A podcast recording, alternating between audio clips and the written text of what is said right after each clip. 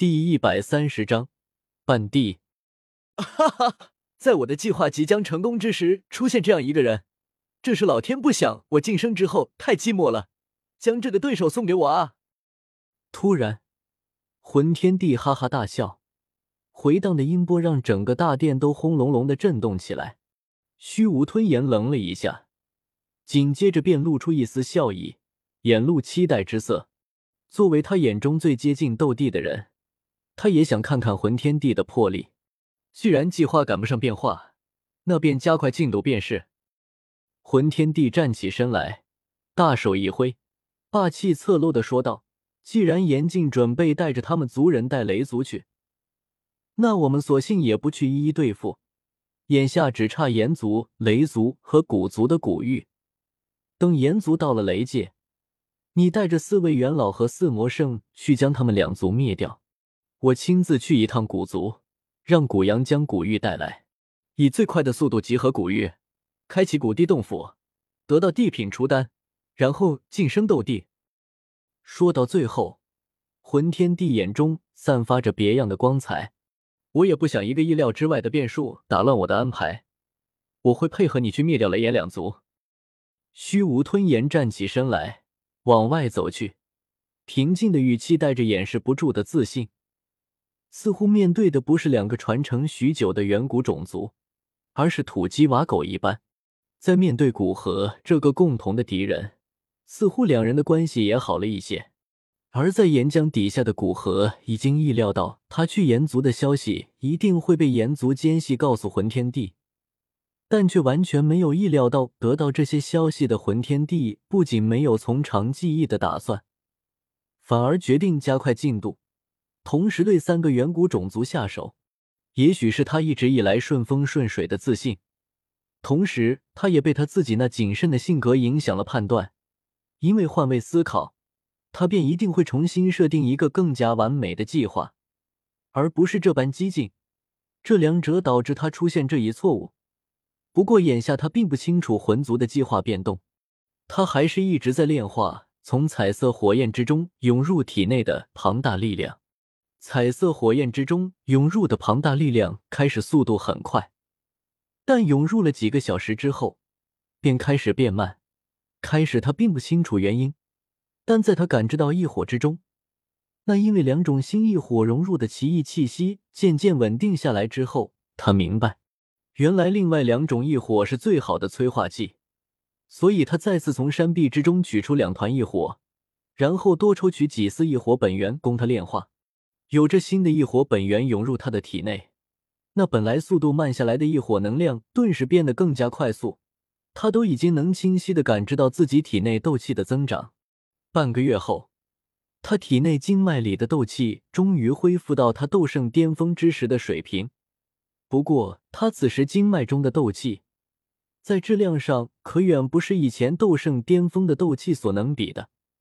他有感觉，不考虑其他方面的强化，光是依靠他体内的斗气，他都可以打两个未炼化两种异火的他。不过，他体内经脉在经过强化之后，已经比之前扩张了不少，眼下还并没有完全填满。所以，他继续炼化异火本源之力，同时炼化涌入体内的异火能量。随着继续炼化，不知过了多久，他突然感觉进入一种奇妙的状态，似乎能把握附近数十万里的能量流动，其中一切的奥妙都似乎尽在他眼中。同时，他身上散发出一股几乎要凌驾于天地之上的可怖气势，岩浆海中无尽的岩浆都在这一刻彻底沸腾起来。那冲天而起的岩浆击碎大地，冲向数万米高空。地面之上，方圆数万里都喷涌着岩浆，壮丽的景象犹如在欢迎着帝者的诞生。古河随着岩浆的喷涌，缓缓浮出岩浆底层，出现在外界。在他出现在外界之时，整片天地的温度顿时急速升高，短短时间便上升了数百倍。炽热的气浪让数万里方圆的空气不断扭曲着。古河感知到这股奇妙的状态，加上体内经脉已经填满，缓缓睁开双眼。吃，两道光柱射出，数百里之外，一座数万丈庞大的高山在两道光柱下顿时崩裂开来，犹如在山底埋藏了数万吨的炸药，在一瞬间爆炸开来，整个山峰直接被炸裂成无数碎块。那破碎的碎石掉入岩浆，为岩浆的流淌贡献一份力量。好奇妙的感觉！古河轻轻握拳，感受着体内那犹如大海一般的磅礴斗气，轻声感叹道：“他这个简单的动作，便是林的下方庞大的岩浆湖泊都是泛起阵阵涛浪，不知能不能弄个半地之身。”看着下方那几乎无尽的岩浆，古河突发奇想的说道。